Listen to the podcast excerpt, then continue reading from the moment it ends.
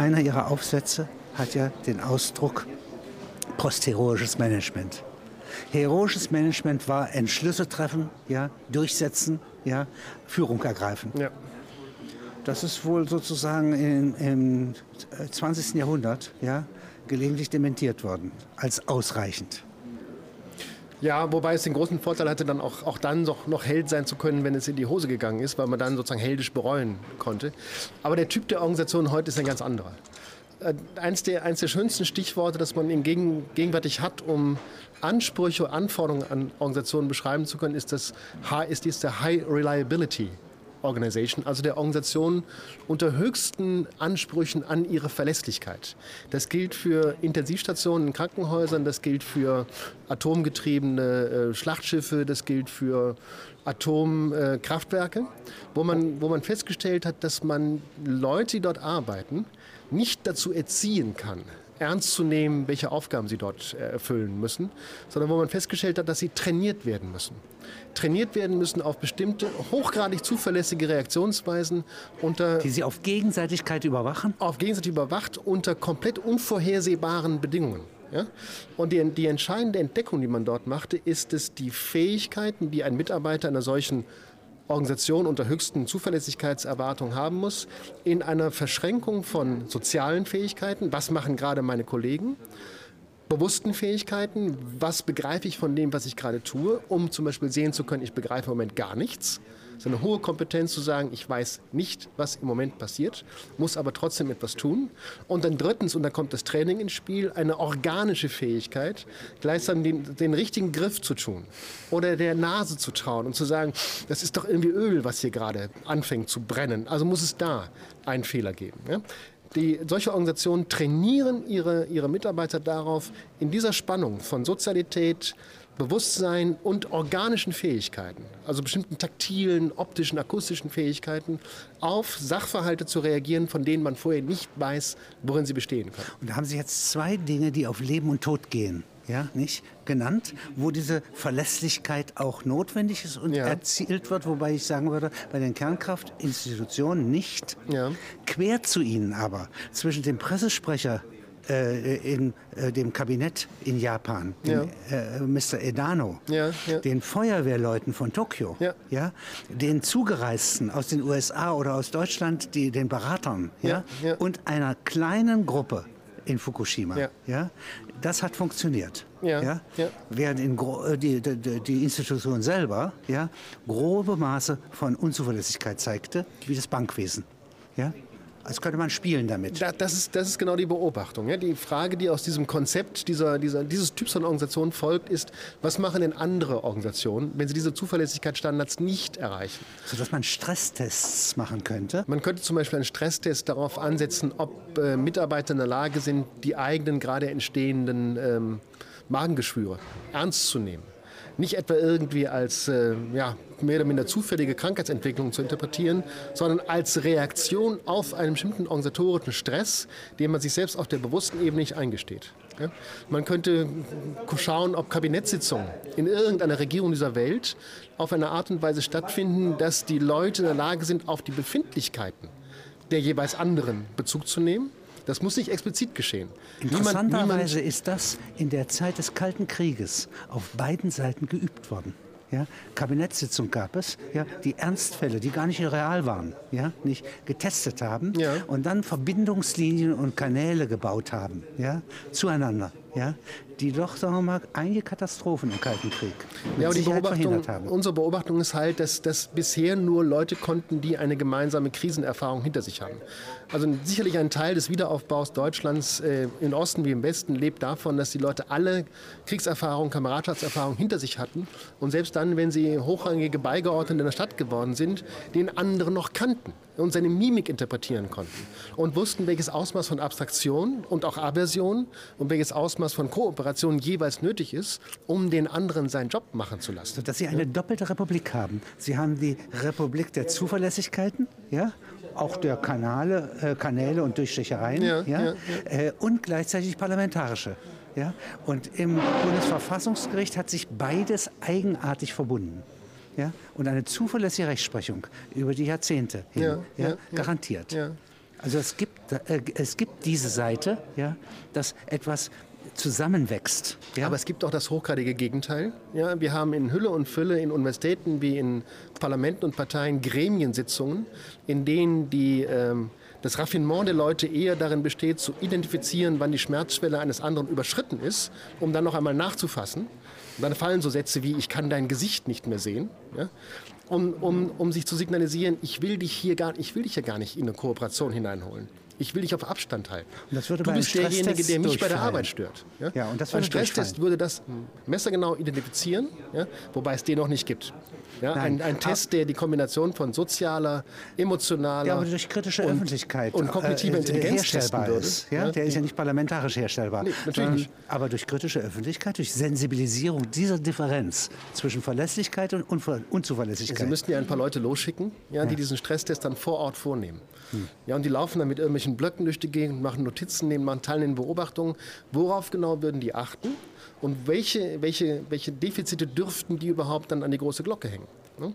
Da haben wir keinerlei, wir haben keinerlei, wie nennt man das bei den Briten so schön, wir haben keinerlei Auditing, also Überwachungseinrichtungen, die mit einer sowohl parlamentarischen wie auch verfassungsgerichtlichen wie auch öffentlichen Legitimität mal bei einer Kabinettssitzung dabei sein dürften, um mal zu schauen, wie gehen diese Leute miteinander um.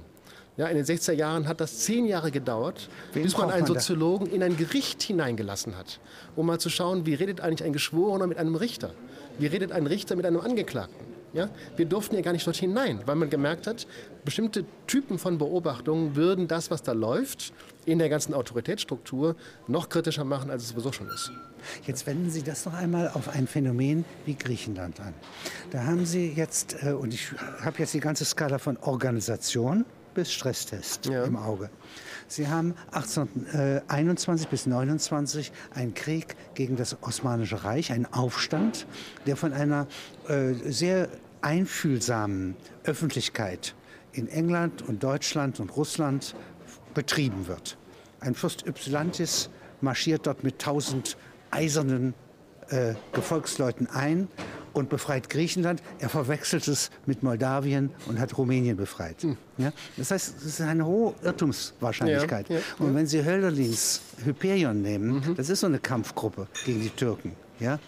dann merken Sie, wie verschwonnen das ist. Und jetzt wird das verwaltet, zunächst mal drei Jahre von bayerischen Beamten.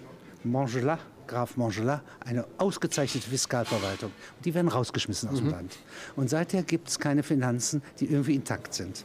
Sie haben Weihnachten 1944 eine große Krise nach Abzug der Deutschen. Ja, es ist unter anderem eine Finanzkrise. Ja. Sie haben, äh, äh ich kann Ihnen jetzt beliebige Zahlen sagen. Mein, zu meinem Geburtsjahr ja, war die Börse zwei Jahre geschlossen. Mhm. Ja. Das heißt also, eigentlich hat es nie etwas anderes gegeben als eine Fortsetzung eines osmanischen äh, Provinzverwaltung, ja, nicht mit äh, irgendwie westlichen Vokabeln ja, bezeichnet. Ja, ja. Beschreiben Sie mir doch mal so eine Organisationsstruktur, die Erfordernisse und äh, wie, so, äh, wie kann man damit überhaupt umgehen?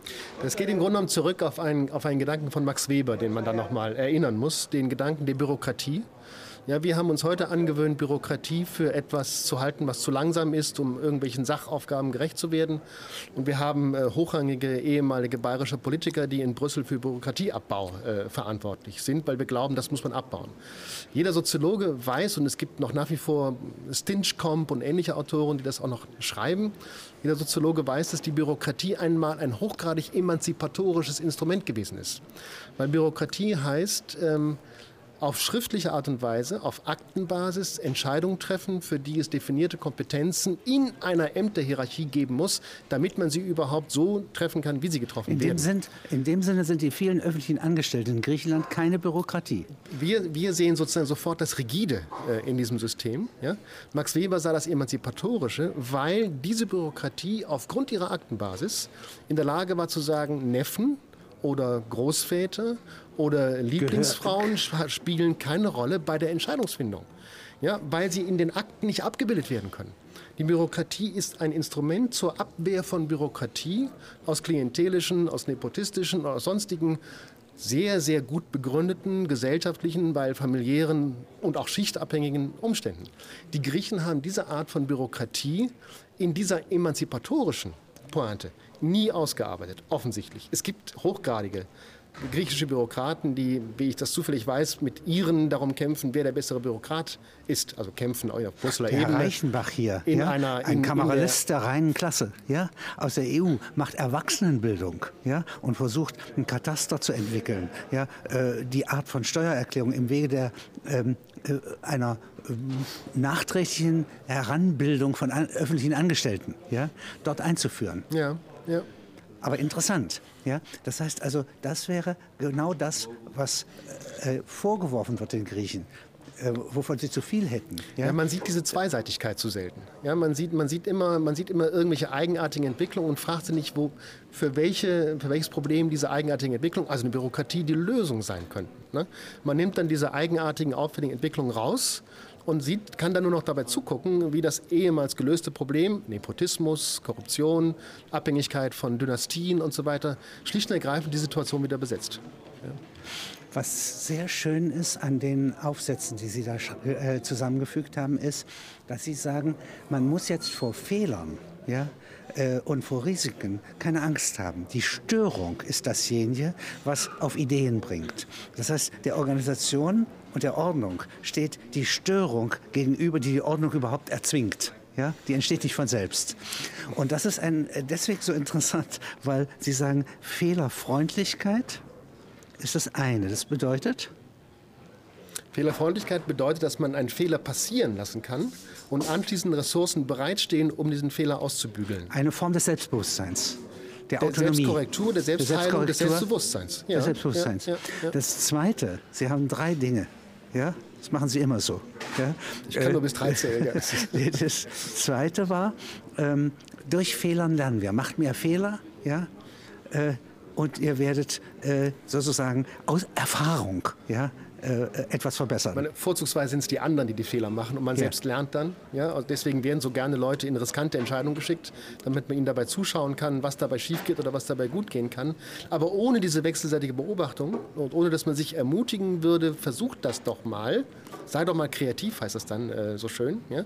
würde man natürlich überhaupt diese Lernbasis gar nicht haben. Gibt es etwas Drittes, was Sie haben? Was war das? Ich meine, wir, wir, gehen ja, wir gehen ja in der Soziologie von einem wie soll man sagen, temporalisierten Organisationsbegriff aus. Das heißt, Organisation ist keine stabile Einheit, die da steht und irgendwie anderen im Weg herumsteht, sondern ist ein zeitlicher Prozess, der Ereignis auf Ereignis auf Ereignis passieren lässt. Wenn es ein zeitlicher Prozess ist, der in der Gesellschaft stattfindet, ändert sich laufend das gesellschaftliche Umfeld. Wenn das gesellschaftliche Umfeld sich laufend ändert, dann kann, aber muss sich auch in der Organisation etwas ändern. Man nennt die routinierte Organisation die, die alle Veränderungen übersteht. Ja? Aber es gibt natürlich Momente, wo Routinen nicht mehr greifen, weil sich zu viel da draußen verändert hat. Also muss es irgendeine Form der, des Hereinholens der Veränderung in die Organisation geben. Das ist in der Regel eine Störung irgendeine Rechtsänderung ist vorgenommen worden, irgendeine technologische Entwicklung tritt auf. Wir können nicht mehr so weitermachen wie bisher. Was jetzt? Es ist doch so wunderbar gelaufen. Was sollen wir tun? Ja? Und das, das, das, die, die große Aufgabe, die Organisationen lösen müssen, ist, wie kann man zum richtigen Zeitpunkt in der richtigen Dosierung eine Störung oder eine Gelegenheit aus der Gesellschaft so in die Organisation hineinholen, dass man von ihnen nicht platt gemacht wird, sondern eine Antwort darauf findet. Und das ist im Wesentlichen die Aufgabe von Managern und äh, Führung, unterstützt durch Ingenieure und äh, Personaler und andere, diese Dosierungsleistung von Störungen, also von Negationschancen innerhalb der Organisation zu leisten. Lose Kopplung, was ist das? Lose Kopplung ist das Prinzip der meisten intelligenten Organisationen das darauf beruht, die Abteilungen zwar einander über und einander gleichzuordnen, aber bestimmte hierarchische Relationen und bestimmte horizontale Relationen eher offen zu lassen. Zum Beispiel dadurch, dass man Abteilungen dann eben doch miteinander konkurrieren lässt, obwohl sie scheinbar verschiedene Aufgaben hat. Oder zum Beispiel dadurch, dass man der unteren Abteilung einen, Kunden, einen Kundenzugang ermöglicht, den die obere Abteilung nicht hat. Und dass sofort die Frage ist, was kann denn oben gesagt werden, wenn unten alle Informationen vorhanden sind. Das heißt, man sorgt für Verknüpfungen im Grunde genommen fester Art, also feste Kopplungen, löst die gleichzeitig wieder auf, um dafür zu sorgen, dass die Organisation aus verschiedenen, unklar zueinander in einer Beziehung stehenden Stellen und Abteilungen besteht, die sich, und das ist der Trick bei der Sache, gegenseitig beobachten, um die jeweils eigenen die jeweils eigenen Arbeitschancen maximieren und optimieren zu können. Das würde man sofort verschenken, wenn man strikt durchorganisieren würde, im teutonischen Sinne des Wortes. Also die Landesgrenze zwischen Frankreich, Schweiz und Deutschland ja. kann nicht erklären, was Graubünden zu tun hat mit Niedersachsen. Ja? Richtig, ja sondern kann nur erklären, dass Graubünden gute Gründe hat, sich anzuschauen, was in Niedersachsen passiert, weil man nie genau weiß, wann das, was in Niedersachsen passiert, auch in Graubünden Konsequenzen haben könnte. Wenn man nicht weiß, wann genau welche kausalen Ursachen irgendwelche Wirkungen auslösen werden, dann hat man Gründe, sich zu beobachten. Wenn Aber man das schon wüsste, bräuchte man nur darauf zu warten, dass es irgendwann passiert sodass also gewissermaßen ein Lehrbuch der Kantonalverfassung und der deutschen Länderverfassungen im weltweiten Vergleich mit all diesen dezentralisierten ähm, Regionen ja, eigentlich ein politisches Lehrbuch ergeben könnte. Ja? Und das Umgekehrte, wenn es zum Beispiel um Rechtsformen geht, bei denen die Allgemeinheit und die Allgemeingültigkeit sehr wichtig ist, ja, da wäre es wieder gut, wenn man sagt, alle Zentralstaaten vergleichen wir miteinander, ja, nicht? Und supranationales Recht ist was wir suchen. Ja, wir, wir haben ja, merkwürdigerweise haben wir ja hohe Intelligenz in der Beschreibung föderaler Prinzipien sogenannte Subsidiaritätsprinzipien, also alles das, was auf unterster Ebene gemacht werden könnte, sollte dort auch gemacht werden. Und andererseits immer noch eine ganz starke Neigung, die Einheit einer Organisation, den Zusammenschluss der miteinander verbündeten oder zu verbindenden Kräfte, äh, das Ziehen an einem Strick, äh, die, die Beschwörung des einen Ziels und so weiter zu betonen und dabei sofort diese föderale oder subsidiäre Ebene zu, zu vergessen. Das scheint in meinen Augen ein Erbe der Antike zu sein, dass wir letztlich eher in Einheitsbegriffen denken, um uns wohlzufühlen, um unseren Platz in der Welt zu kennen, um andere auch ein, reinholen zu können in das, was wir für wichtig halten und uns unwohl fühlen, wenn es um Unbestimmtheit, um lose Kopplung, um Differenz, um Heterogenität und sonst etwas äh, geht, weil wir sofort mitdenken, aha, äh, wenn ich nicht in einer einheitlichen Beziehung zu anderen stehe, sondern in einer Beziehung der losen Kopplung, dann weiß ich nicht, was der andere im nächsten Moment tun wird. Stichwort. Der Soziologe würde sagen, das nicht zu wissen, macht uns miteinander lebensfähig. Das zu wissen produziert Gefahren. Äh, Kommunikation als Stichwort. Ja, äh, ist ja nicht Organisation. Ja, Kommunikation ja? ist ganz was anderes. Ganz was anderes, ja? manchmal das Gegenteil. Manchmal das Gegenteil, obwohl Organisationen aus Kommunikationen bestehen.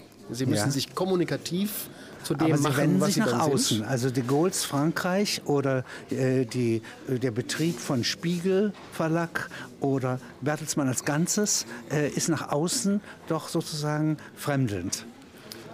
Ja, bin ich mir nicht so sicher, ob das nicht die Außenbeziehung nicht auch eine Innenbeziehung ist, ah, ob ja. dieses Fremdeln nicht auch nach innen ah, gilt, ja. und zwar gerade im gerade genannten Sinne.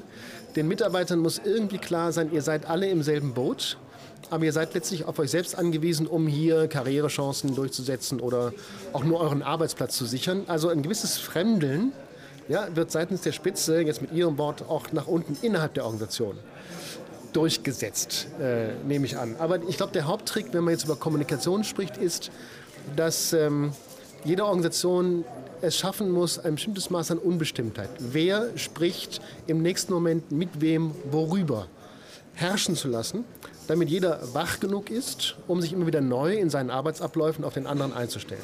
Kommunikation ist, wenn man es auf einen Punkt bringen will, ist das Gegenteil von Kausalität. Wenn wir hier miteinander reden, dann reden wir unter der Bedingung miteinander, dass jeder von uns beiden jederzeit aufstehen könnte und weggehen könnte. Wir haben unabhängige Organismen, jeder hat zwei Beine unterm Leib und könnte sich umdrehen und gehen. Das heißt, aus einer Situation der Unabhängigkeit heraus lassen wir uns auf ein Gespräch miteinander ein etablieren dann auch Abhängigkeiten. Ich kann nur antworten, wenn Sie Fragen stellen und Sie können nur Fragen stellen, wenn ich so geantwortet habe, dass nicht alles sozusagen klar ist. Ja? Ähm, wir etablieren Abhängigkeiten, aber diese, und das, diese Paradoxie muss man denken, wir etablieren Abhängigkeiten unter der Bedingung der Unabhängigkeit. Ja, wenn Sie merken würden, dass ich so antworte, dass Sie gar keine Chance haben, in meinem Buch nach nächsten Fragen zu suchen, dann wäre unser Gespräch leblos. Ja, der Fernsehzuschauer würde sich ausschalten, Rasch Sie würden die Lust verlieren, ich würde die Lust verlieren. Wir hätten es mit Kausalität zu tun und die Sache wäre gegessen. Ja. Paradoxie, was heißt das? Paradoxie ist Paradoxein, ist das neben der Doxa, also neben einer Lehre, neben dem, was man normalerweise für richtig hält, stattfindende Denken. Und aus alter, alter äh, griechischer Tradition hat man sich angewöhnt, vor allem das widersprüchliche Denken für ein Neben der Lehre, neben den richtigen Meinungen befindliches Denken zu halten, weil man ja irgendwann mal, das ist lange her, vor Marx nämlich gedacht hat, die Welt sei insgesamt ein konsistentes, in sich logisch einheitliches Gebilde und erst mit Marx und anderen und Hegel vor ihm entdeckt hat, dass Widersprüche zu der Konstitutionsbedingung von Welt dazugehören.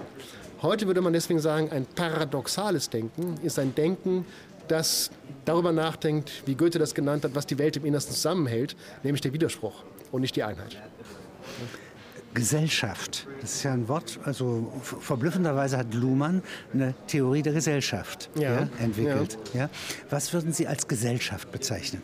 Gesellschaft ist das bei allen sozialen Interaktionen mitlaufende Nachdenken darüber, was passiert gleichzeitig woanders und an welchen anderen Kommunikationen könnte ich teilnehmen, wenn ich an der, die ich im Moment vor mir habe, nicht teilnehme ein ganz streng operativer, nur auf die Fortsetzung von Kommunikation bezogener Begriff, der nichts mehr mit diesem 19. Jahrhundert Begriff der Gesellschaft, das Substanz, das Ganze, irgendetwas, was etwas will, was eine Geschichte hat, was Natur hinter sich hat und so weiter, nichts mehr damit zu tun hat.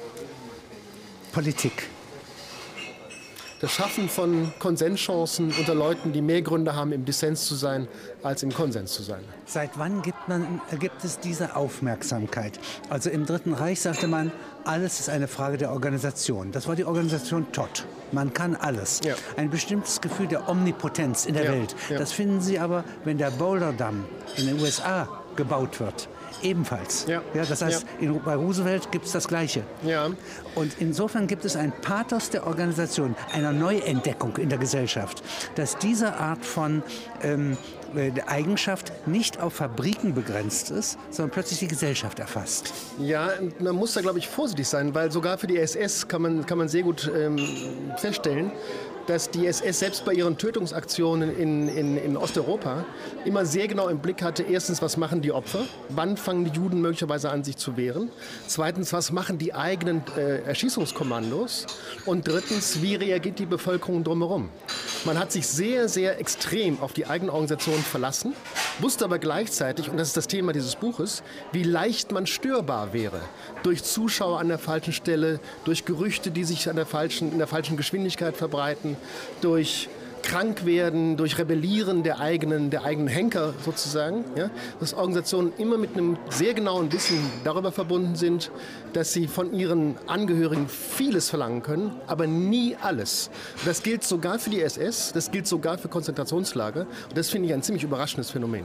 Das ist die äh, Strapazierung dieses Begriffs. Ja. Nicht? Ja. ja. Also äh, man darf auch nicht eben Organisationen nur positiv nehmen, ja, wie Fremdenverkehrsorganisationen oder so etwas. Ja, eine Ordnung herzustellen. Es ist eine Ordnung. Eine Ordnung herzustellen kann sehr fatale, kann sehr aber unerwünschte ist, Effekte haben. Aber was so interessant ist an Ihrer Betrachtung, ist, dass das sehr ins Einzelne geht, dass es Tätigkeitsfelder umfasst, ja, die dann zum Beispiel nicht kaum übertragbar sind. Das heißt, das ganze Land ist voller Organisation ja. und dennoch kann ich im Regierungszentrum diese Organisation gar nicht repräsentieren. Ja. Ja, naja, das, das ist wieder so eine, so eine soziologische Wendung, die ich dem ganzen Problem gebe. Ähm, es gibt in der, in der Soziologie gibt es so eine, eine sehr irreführende Unterscheidung zwischen Mikro- und Makrophänomenen.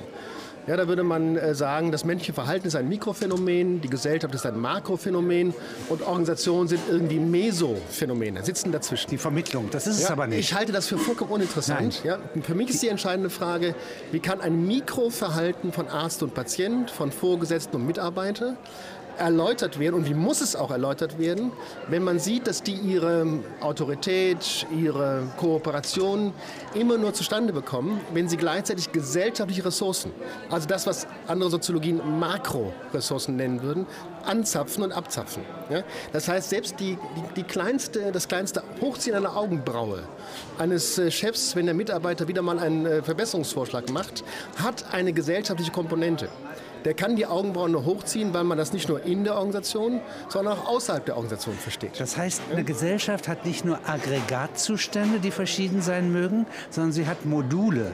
Das heißt also gewissermaßen in einer Schule ja, gibt es über 100 Jahre die Schulbänke ja. und den Frontalunterricht. Ja. Und dann gibt es ihn plötzlich nicht mehr. Ja. Oder die Schulpause ist notwendig, der, äh, die Kompensation zur hohen äh, Ordnungsstufe der Schulstunde ist das Rumgerenne. Ja. ja. Gewissermaßen ebenfalls eine Organisation. Und ich könnte mich da ganz falsch verhalten, wenn ich dort lernend wie Hamlet umherlaufe. Ja. Dann werde ich angepöbelt von ja, den Übrigen. Ja, absolut. Und dieses, dass es in ganz konkreten Verhalten so etwas festgelegt ist, das ist eine, eigentlich eine sehr moderne Aufmerksamkeit. Wenn ich modern sage, dann meine ich das immerhin 100 Jahre alt, aber sie ist neu. Ja? Sie ist neu, weil, weil erst die moderne Gesellschaft auf den Zumutungsgehalt ja ihrer, ihrer gerade hochkarätigen Erwartungen, also ja. ausgebildet werden in Schulen oder arbeiten am Fließband oder Lehren in der Universität, das sind ja sehr, sehr ungewöhnliche, in bestimmte Kompetenzen hochgetriebene Verhaltensweisen. Und die Gesellschaft weiß, dass das alles Zumutungen sind, die man dort an den Mann bringt, an die Frau bringt. Und dass zum Beispiel ein Kind in der Tat äh, die Schulklasse nur aushält und auch bereit ist zu lernen, wenn es weiß, dass irgendwann das Pausenzeichen erklingelt und es wieder mal vorbei ist und man in diese Entspannungs Haltung gehen kann. Ja?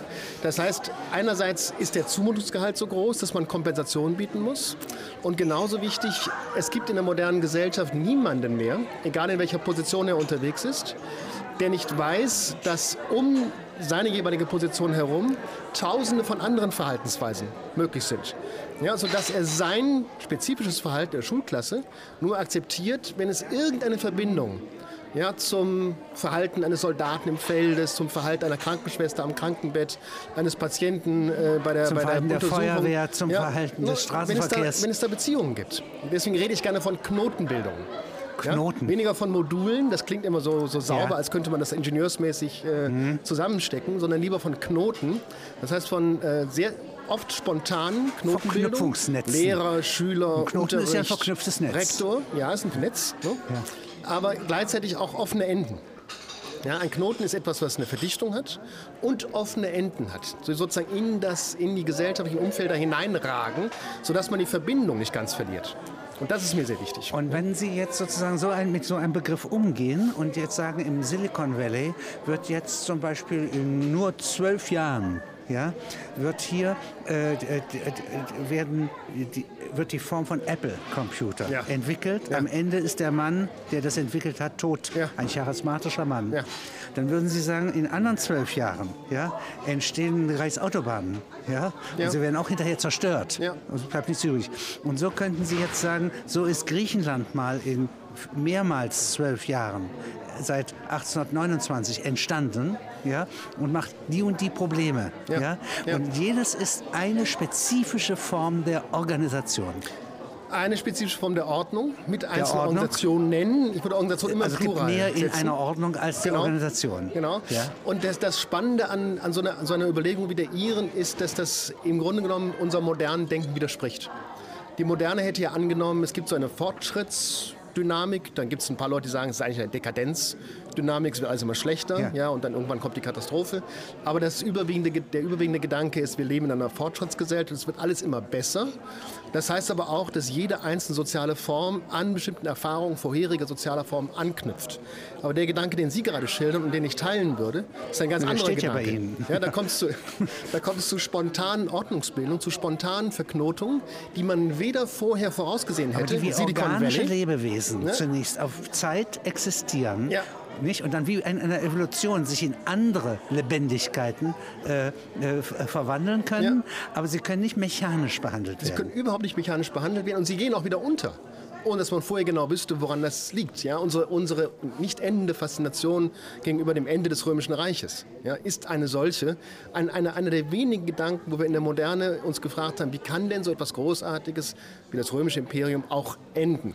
Ja, Aber an der Via Aurelia einer ja? Straße könnten Sie ja, im Grunde den Organisationsbegriff analysieren durch die Zeiten hindurch. Ja? Also das ist ein ganz allgemeiner Begriff, ja, mhm. der allerdings immer auf etwas ganz Besonderes äh, abstellt, nämlich es müssen ein paar Leute zusammenkommen. Es müssen irgendwelche Leute geben, die mit dem Umstand, dass ein paar Leute zusammenkommen, ein Ziel verbinden.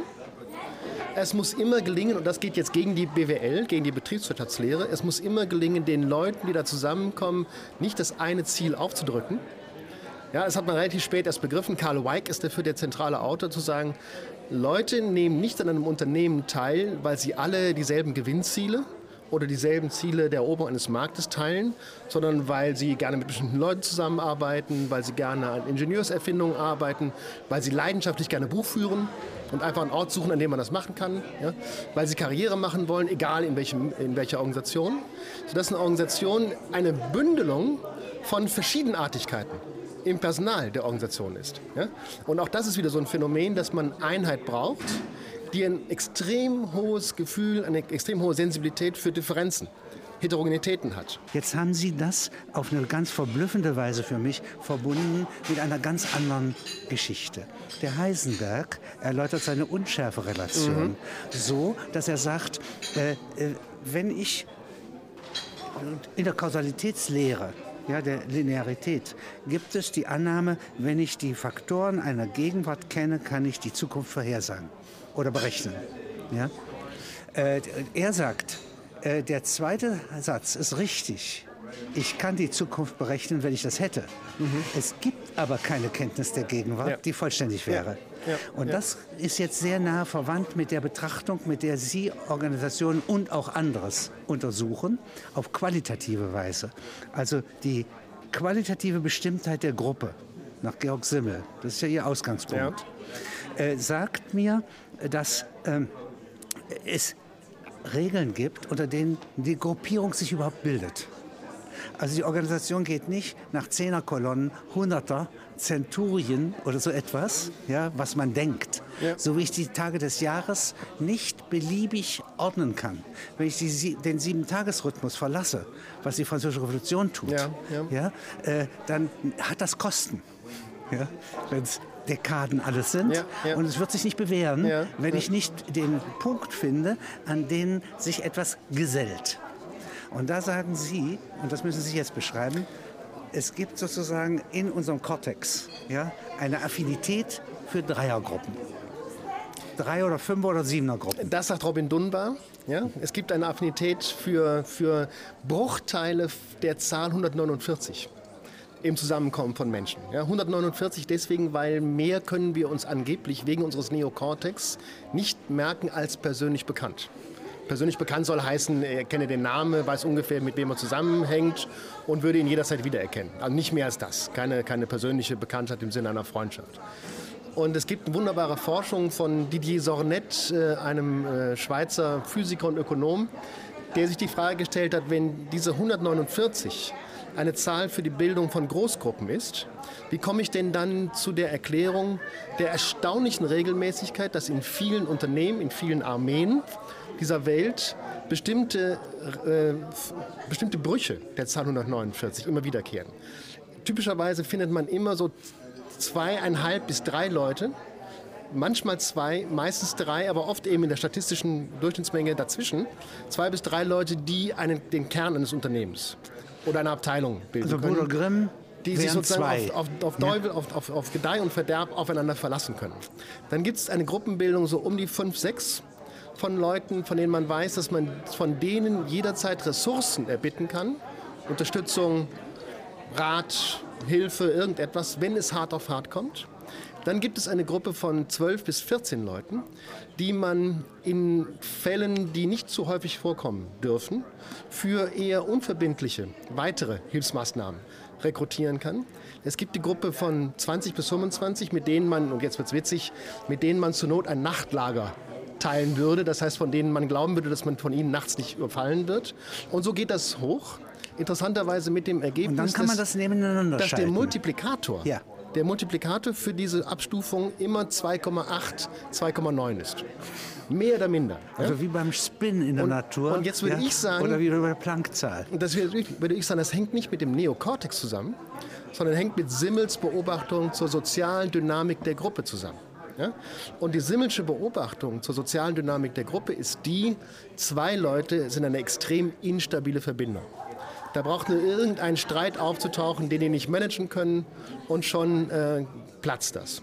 Wenn diese zwei Leute einen Dritten haben, im Idealfall sowas wie eine Schwiegermutter. Ja? Dann stabilisiert sich das, weil es gibt eine Frontbildung gegen den Dritten, es gibt die Möglichkeit, den Dritten als Ratgeber hineinzuholen, aber der Dritte wird nie in die Intimität der Zweiergruppe mit aufgenommen. Ja? Sodass also mehr als zwei, aber nicht so viel wie drei, was natürlich Personen, die persönlich gar nicht geht, aber statistisch sehr wohl geht. Ja? Also mehr als zwei, aber weniger als drei, die stabile Gruppenbildung unter Menschen unter sozialen Bedingungen ist. Und dann kann man sagen, okay, dann ist diese, dieser Multiplikator von 2 bis 3 auf 5 bis 7, auf 12 bis 14 und so weiter, schlicht und ergreifend eine, eine Multiplikation dieser stabilen Grundform sozialen Lebens bis in die ungefähr in die Dimension 20.000. 20.000 sagt dann Robin Dunbar wiederum, ist die Gruppe derer, die eine gemeinsame Sprache sprechen, aber sich nicht mehr kennen müssen. Ja? Und das ist eine ziemlich überraschende Einsicht, weil die mit nichts mit dem zu tun hat, wie die moderne Gesellschaft zum Beispiel beschrieben worden ist. Da gibt es keine Vernunft, ja? da gibt es keine Sachordnung, da gibt es keine Zeitdynamik, da gibt es einfach nur eine merkwürdige Regelmäßigkeit in der, in der ähm, Quantität der Gruppenbestimmung. Und, und so etwas finde ich natürlich auffällig und in der Tat berichtenswert. Und das ist hochberichtenswert und das bedeutet Verstehen und Ordnen, so schreiben Sie, steht auf einer Seite und ist eine Tätigkeit und ich kann sie nicht gleichzeitig ausüben mit Zählen und Rechnen. Ja. Ja? ja. Das heißt, so ähnlich wie ich in der Unschärferelation äh, den Impuls messen kann oder den Ort. Ja. Aber niemals beides. Und zwar, weil die Natur so ist. Ja, die Natur der Sache ist so. Das ist nicht so, dass wir unfähig wären und eine, eine verborgene Wirklichkeit dahinter steht, sagt Heisenberg, ja, die man mit mehr Kenntnissen, mit mehr Energie und so weiter äh, aufdecken könnte. Nein, ja. die Natur selber kennt sich in der Hinsicht nicht und es bildet keine Gegenwart, die äh, kohärent ist, ja, sondern sie hat diese Differenz in sich. Entweder kann ich den Impuls, die Bewegungsrichtung oder den Ort ja, wissen. Ja. Ich bin mir noch nicht ganz sicher, wie es man ist eine diese, Analogie. diese, ist, diese es Gruppen, hat, hat, ja ganz andere, äh, ganz andere Gründe. Diese Gruppenlogik ja? mit der Quantenmechanik verbinden könnte. Aber nur, es, es nur ist, weil die Metaphorik ja. Öffnet. Ja. Also wenn man das Okay. eine versteht und sagt, das ist in der Natur so und so üblich, Ja, ja, ja. dann ist man etwas äh, offener dazu zu vermuten. In der Gesellschaft kann es aus total anderen Gründen so ähnlich sein. Ja. Es, es ist jedenfalls auffällig, dass gute Manager sich dadurch auszeichnen, dass sie diese Zahlenverhältnisse, ohne sie benennen zu können, im Blick haben. Ja, Die sehen, ich habe da ein, ein Team mit einer bestimmten Aufgabe betraut. Das funktioniert aus Gründen nicht, die man nicht durchschaut. Jedes Team ist auch für den Manager, der es einsetzt, eine Blackbox. Ich nehme mal einen von den Gruppenmitgliedern heraus und schaue mal, was dann passiert. Und siehe da, es funktioniert anschließend. Nicht etwa, weil der eine gestört hätte, sondern weil jetzt die Gruppenverhältnisse in ist- dieser, in dieser Logik stimmen.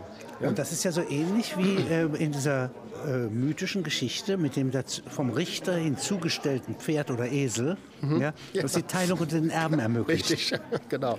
sind alles Metaphern. Ja, ja, Und jetzt, wenn Sie das einmal anwenden auf ein Problem in Brüssel. Sie haben in Brüssel äh, Organisationen, rivalisierende Organisationen Mhm. und eine gemeinsame. Ja? Das Ganze ist eine Organisation. Ja, Ja, hofft man zumindest, Aber ja. Frank ganz Frankreich und Deutschland ist auch eine Organisation und die übrigen EU-Länder sind je für sich auch eine Organisation, alle zusammen nochmal eine. Mhm. Das heißt also es ist sehr differenziert, was da zusammenkommt. Jetzt nehmen Sie mal einen Gip Vorgipfel, ja, zu dritt. Dass wir in Deauville, äh, Frau Merkel, Herr Sarkozy und der russische äh, Präsident. Interessant. Und Sie haben zwei Entscheidungen zu treffen. Erstens die Annäherung an Russland, Verträglichkeit bei den Zollgrenzen dort. Und die zweite Frage ist die, äh, was machen wir für einen Hilfsfonds? Das wird alles eigentlich zu dritt. Ja, mit einem ja. Störenfried, Ja. dem Russen, Ja. wo auch die Geheimhaltungsfragen eine Rolle spielen, ja, Ja. Äh, diskutiert.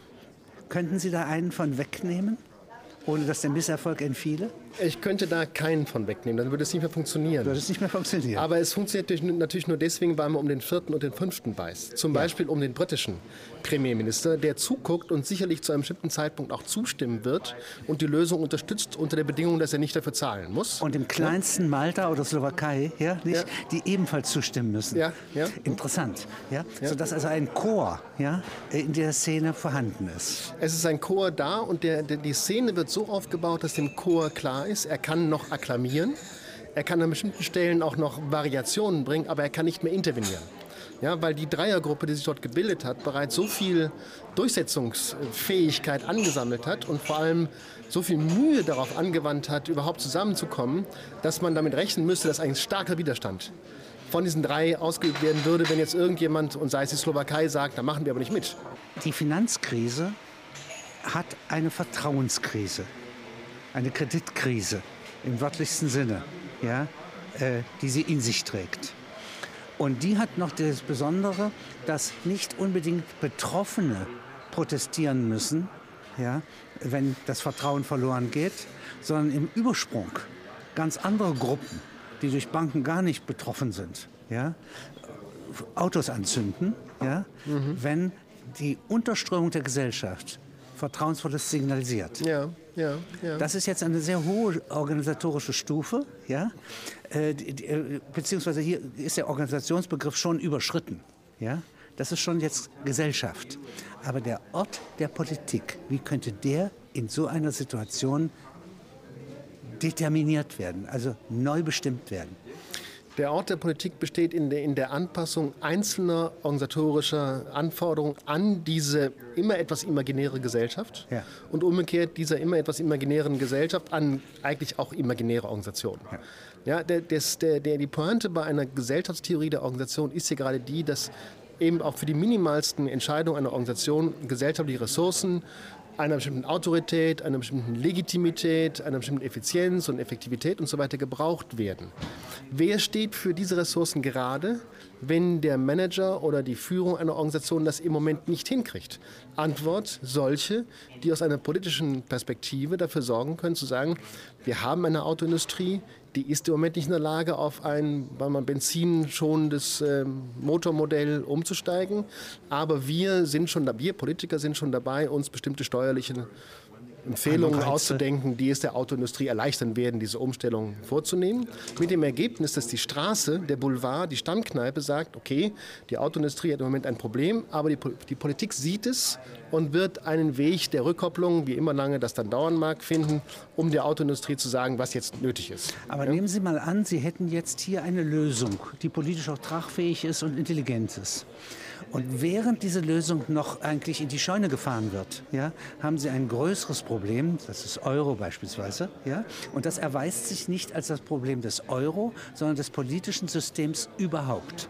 Wenn Sie zusammenrechnen, die Bewegung in New York, äh, gegen Wall Street, ja, als Bürgerbewegung, wenn Sie so mhm, wollen. Mhm. Ja, zählen Sie noch in ganz kleinen Stuttgart 21 hinzu, ja, und addieren Sie dazu mögliche Krisen, die wir hier haben werden, ja, wenn wir den Grundsatz Sozialisierung der Verluste und Privatisierung der Gewinne voll durchgeführt sehen, wie in einem Theater. Also wenn das stimmt, was ich mir überlege, dann kann es eine, eine isolierte Krise der Politik gar nicht geben. Nein. Es kann nur eine Krise der Politik im Hinblick auf gesellschaftliche Anforderungen geben, die von einer Bevölkerung, die ja nicht blöde ist, anders gesehen werden, als sie von der Politik im Moment signalisiert werden. Ja?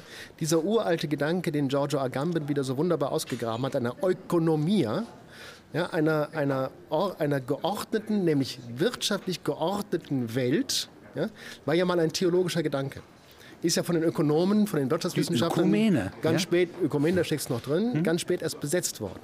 Und dieser Gedanke einer göttlichen Weltordnung, den haben wir immer noch auf einer, auf einer gesellschaftlichen Ebene. Ja, mit der Konsequenz, dass wir nicht mehr daran denken, dass Gott die irgendwie garantieren könnte, auch nicht mehr daran denke, dass Priester für sie verwaltungsmäßig gerade stehen könnten, als die Engel auf Erden. Nein, sozusagen. aber dass die weltlichen ja? Entsprechungen davon. Sondern dass es eine weltliche Entsprechung gibt. Und diese weltliche Entsprechung ist eine Balance. Die steht in der FAZ im Wirtschaftsteil. Zwischen den unterschiedlichen, nein, zwischen, nee, die steht nicht im Wirtschaftsteil. Die steht zwischen dem Wirtschaftsteil und dem Politikteil und dem Kulturteil. Irgendwo dazwischen, wahrscheinlich da, wo die Fernsehnachrichten äh, verwaltet werden. Da noch am ehesten. Ja? Massenmedien, ein, ein wichtiges äh, System. Ja? Das heißt, dort werden diese Balancen verhandelt. Und wenn dort, wenn dort Missbalancen auftreten, Spannungen auftreten, von denen eine Bevölkerung